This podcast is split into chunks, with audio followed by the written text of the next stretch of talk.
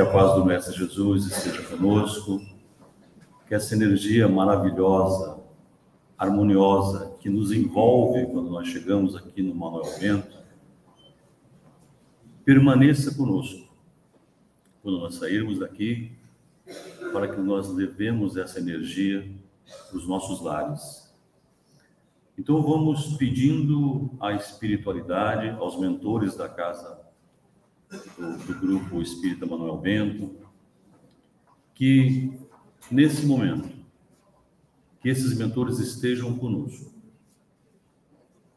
que cada um receba aquilo que está necessitando física e espiritualmente. Que as nossas vibrações aqui unidas unidos a esse plano espiritual, chegue até a cada um, onde ele estiver. Que cada um sinta essa paz que nós estamos sentindo, que cada um sinta a presença da luz do Mestre Jesus, cada um sinta esse amor que nos envolve. E que assim seja. Na tarde de hoje, nós vamos conversar um pouco sobre o capítulo 17 do Evangelho segundo o Espiritismo tem como título Sede Perfeitos. Mas nós vamos conversar um pouco sobre as marcas do Espírito.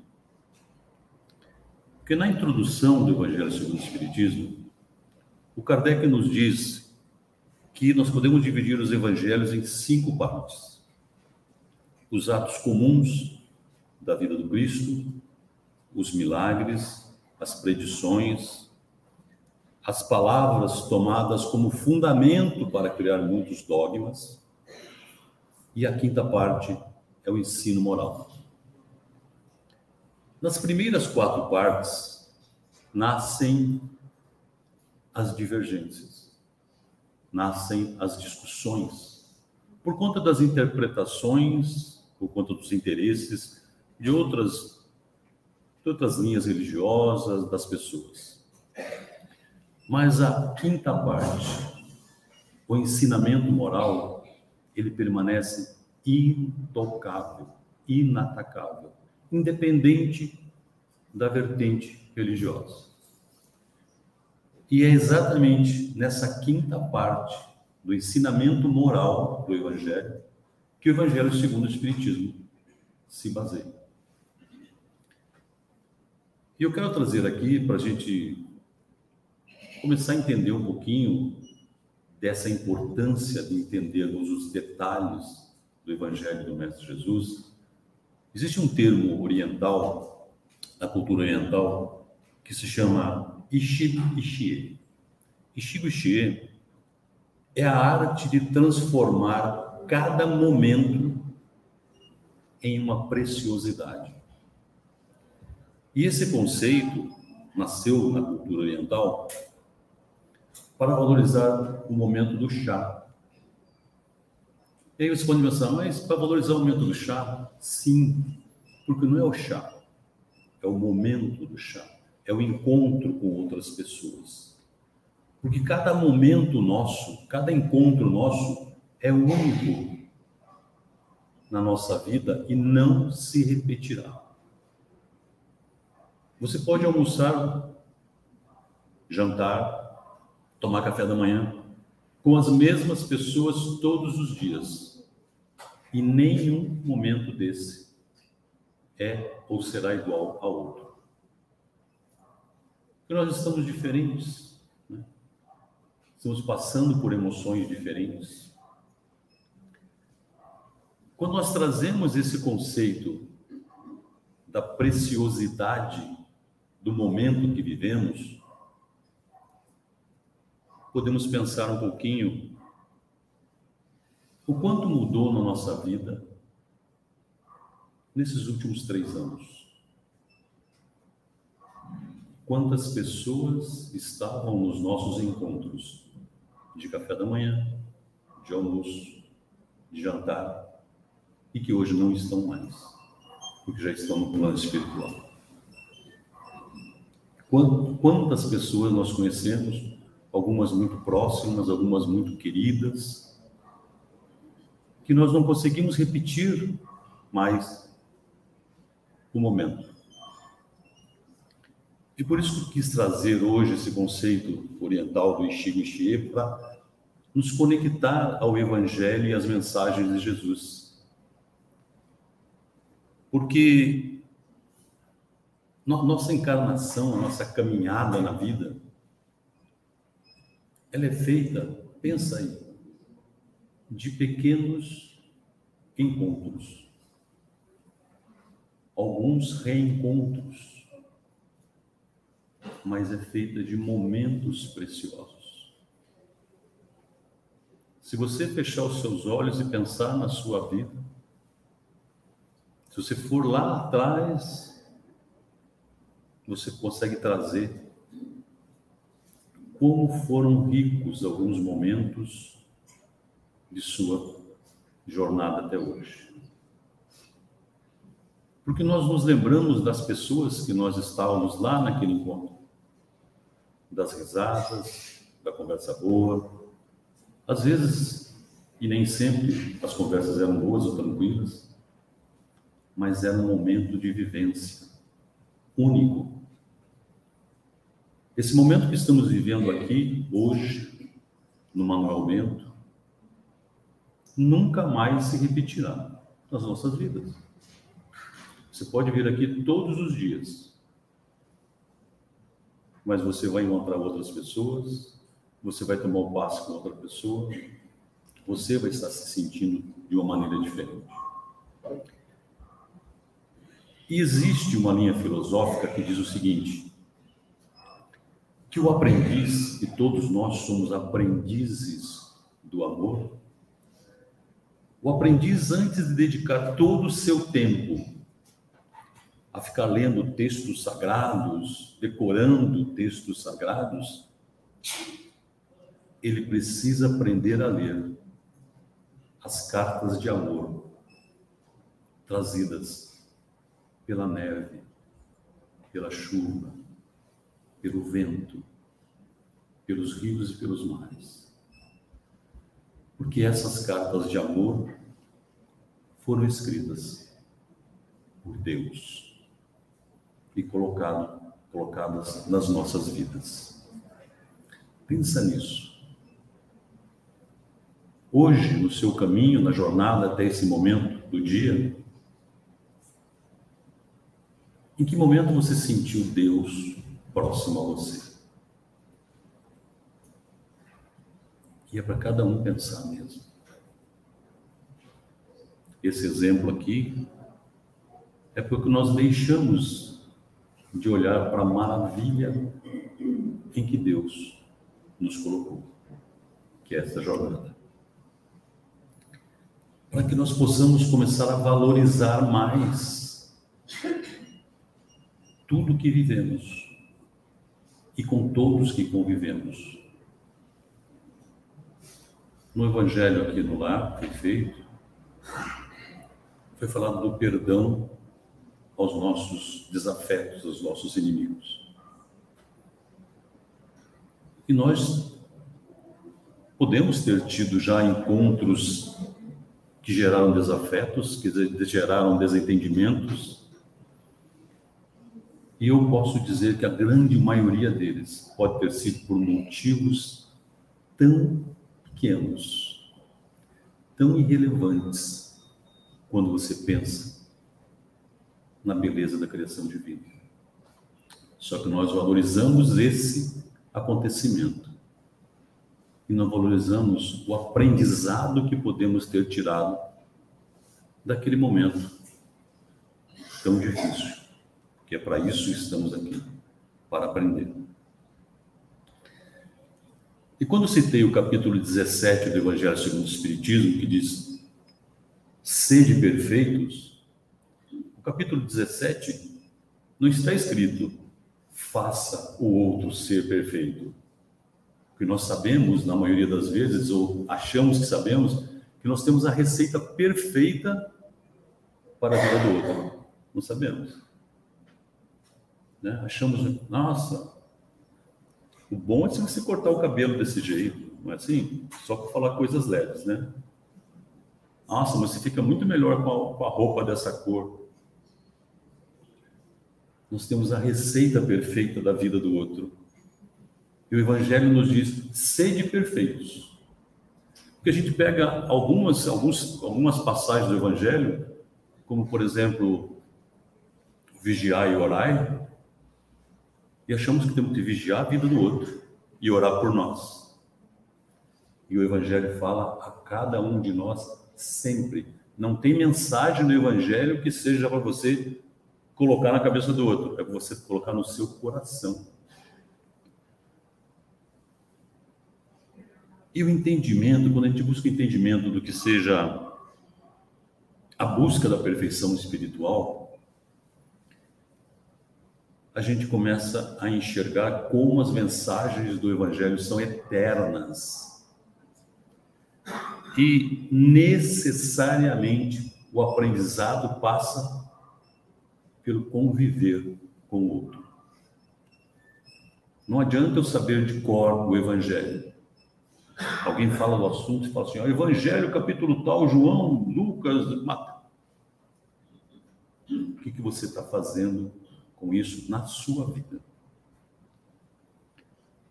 Tem um autor americano, se chama Henry Trudeau, que lá em 1817 disse uma frase que eu acho linda que é assim: não podemos matar o tempo de viver sem ferir a eternidade.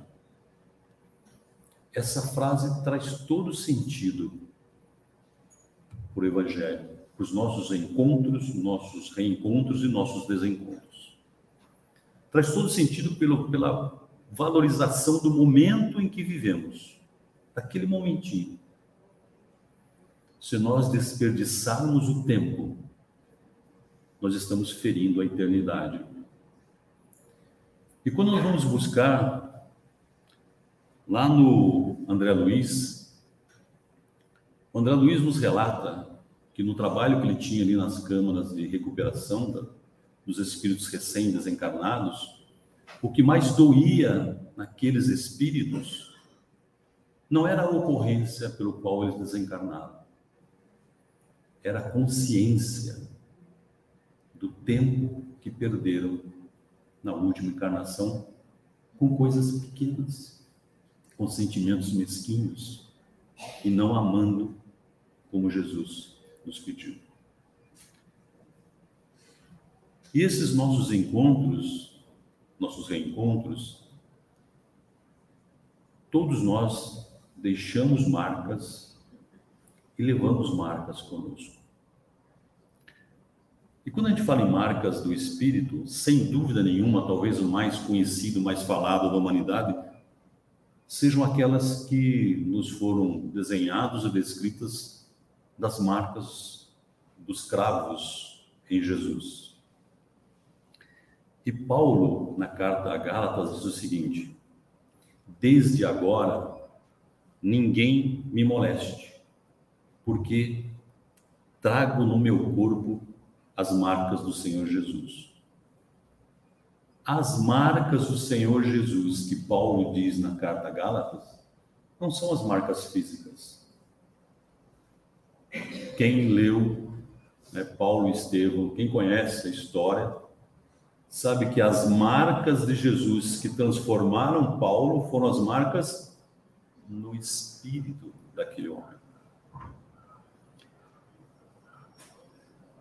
E o Emmanuel reforça isso no Vinha de Luz, dizendo o seguinte: as marcas do Cristo não são apenas as da cruz, mas também as de sua atividade na experiência comum. Ou seja, o Emmanuel nos reforça que as marcas que nós sofremos e que nós deixamos são aquelas do conviver, do viver com o outro. mas por muitos séculos até a humanidade dedicou muito a sua atenção, os seus estudos, as suas reflexões nas marcas da coroa de espinho, né? nas marcas das mãos, dos pés, das marcas dos, das chicotadas que foram dadas às costas do Mestre Jesus, mas para buscarmos o entendimento da sua mensagem de amor, nossos olhares não podem estar mais nessas marcas. Nossos olhares têm que estar nas marcas do Espírito. Porque as marcas que Jesus deixa nas nossas vidas são essas. São aquelas que são geradas pelo amor. Ou quando nós deixamos outras marcas, às vezes por desamor. Todos nós, absolutamente todos nós, deixamos em nossa caminhada em nossa jornada de vida, em cada instantezinho da nossa encarnação, marcas. Pensa um pouquinho aí, reflete um pouquinho, busca na sua lembrança, na sua memória, alguém que passou pela tua vida e deixou boas marcas. Espirituais. Aquele aprendizado, aquela maneira de olhar para o outro, a pessoa que te ensinou a respeitar o outro como o outro é. Nós, todos nós temos, em algum momento das nossas vidas, esses aprendizados. E que marcas nós trazemos será nessas vidas? E essas marcas não são visíveis. As marcas do Espírito não são visíveis. Mas são elas que nós vamos levar para o plano espiritual, para outra encarnação e outra e outra e outra. Essas marcas sempre estarão conosco. E eu quero trazer para a nossa reflexão aqui, para o nosso, nosso pensamento, se o que nós deixamos são marcas ou são estigmas. Estigmas significam ferimentos, feridas. Então, quando a gente fala nas marcas nas mãos e nos pés de Jesus, muita gente trata como os estigmas da cruz. E o que nós deixamos na nossa jornada? Será que nós estamos deixando mais marcas ou mais estigmas? O que é mais nós estamos recebendo na nossa convivência, no nosso dia a dia? Porque as marcas do Mestre Jesus são essas que nos identificam uns com os outros. Porque as marcas de Jesus são sempre aquelas deixadas por amor. Por todas as formas que o amor tem de fazer parte da nossa vida, nas nossas convivências. Todos nós pensamos diferente, somos diferentes. E eu acho que é aí que está a beleza e a riqueza da existência que pensa só se todo mundo fosse igualzinho a você, idêntico. Já imaginou uma sala dessa aqui cheia de você mesmo? Ia ter que ter muito trabalho de desobsessão, né? Que um ia querer acabar com o outro. Não é assim? Então, minhas amigas e meus amigos, Vamos pensar um pouquinho sobre isso. Que bom que somos diferentes. Nos nossos encontros, nos nossos reencontros de vida, essa diferença nos enriquece espiritualmente se nós soubermos amar. Mas é o respeito pelo outro, pela outra que nos fortalece espiritualmente. Quando nós buscamos transformar os nossos sentimentos ainda imperfeitos, eu sempre gosto de dizer que eu às vezes eu escuto algumas pessoas dizer que nós somos espíritos imperfeitos, eu não concordo com isso. Não existe imperfeição na criação de Deus. Nós somos espíritos com sentimentos ainda imperfeitos. E estamos aqui para aprender a desenvolvê-los. Quando nós entendemos isso, todos nós somos espíritos perfeitos. Mas cada um está com o seu sentimento ali na balança, né? Para trabalhar mais isso, mais aquilo. E vou só compartilhar com vocês aqui que se nós estamos aqui reunidos hoje neste planeta Terra, temos algumas coisinhas a acertar aí, né? A corrigir aí nos nossos sentimentos. Acho que as nossas últimas encarnações talvez não tenham sido assim tão perfeitas. Mas nós estamos aqui para aprender. E o Evangelho é muito isso. Nós vamos pensar então, entendendo que estigma é a ferida, é o ferimento, é o machucado e as marcas são aquelas que Jesus nos ensinou a deixar. Vamos pensar um pouquinho. O que eu deixo na minha jornada, na minha convivência com o outro? É o estigma da intolerância, do preconceito, ou eu deixo a minha marca de respeito ao próximo em tudo que eu faço na minha vida?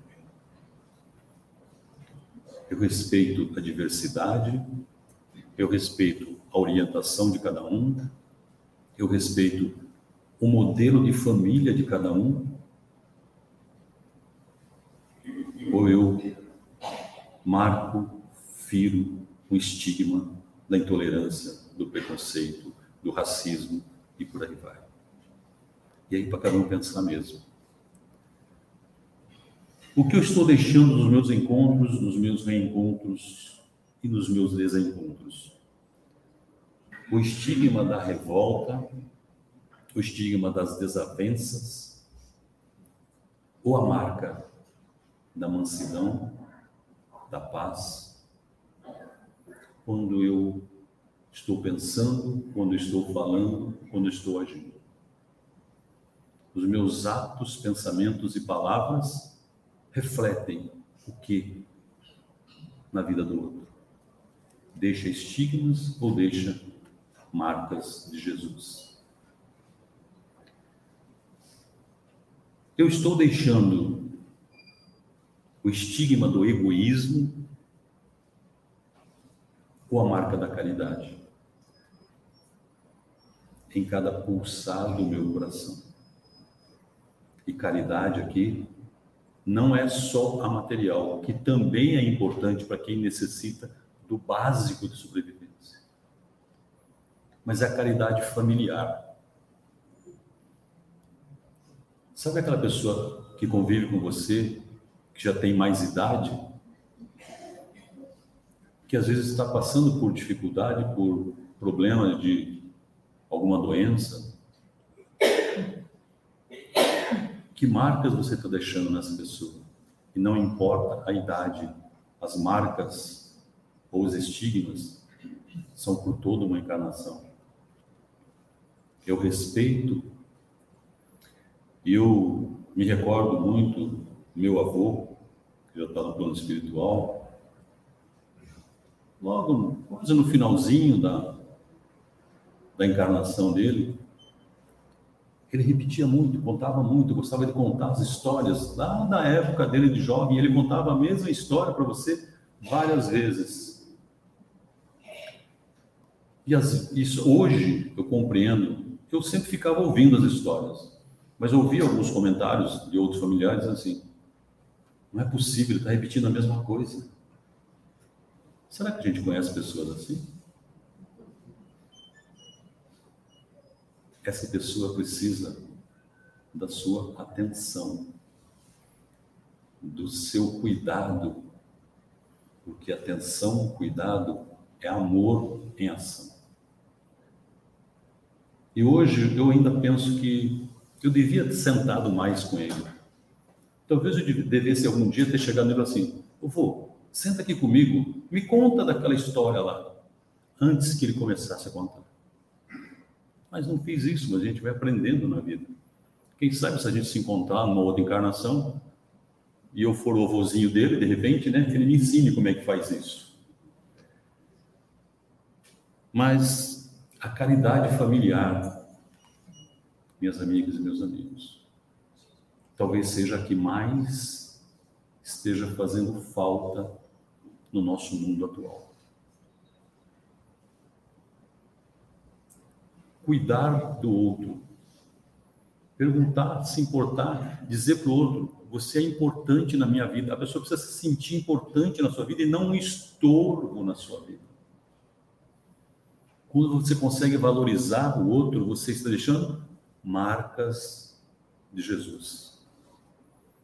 Quando você considera o outro um estorvo, você está deixando estigmas que abalam o psicológico, o emocional e o espiritual. Eu estou deixando o estigma da mágoa, do ódio,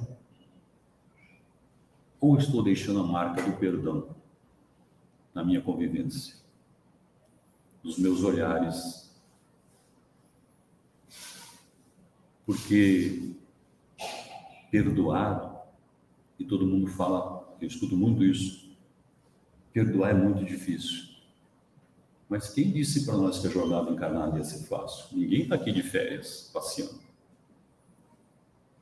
Perdoar é difícil se você não praticar, se você não exercitar. Comece com o seu pensamento. Se você tem alguma mágoa aí com alguém, com um nome que te incomoda muito, você ainda tem dificuldade, Toda casa espírita que eu conheço tem uma caixinha de vibrações. Não tem? Vai lá no papelzinho, coloca, escreva o nome dessa pessoa e diz assim: Eu quero mudar meu sentimento por você. Me perdoe ou te perdoo. Coloca na caixinha. Mas o que importa quando você coloca o nome na caixinha de vibração é a sua vibração.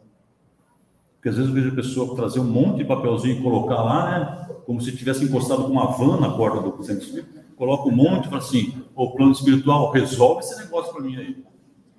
É a nossa vibração que traz efeito para aquilo.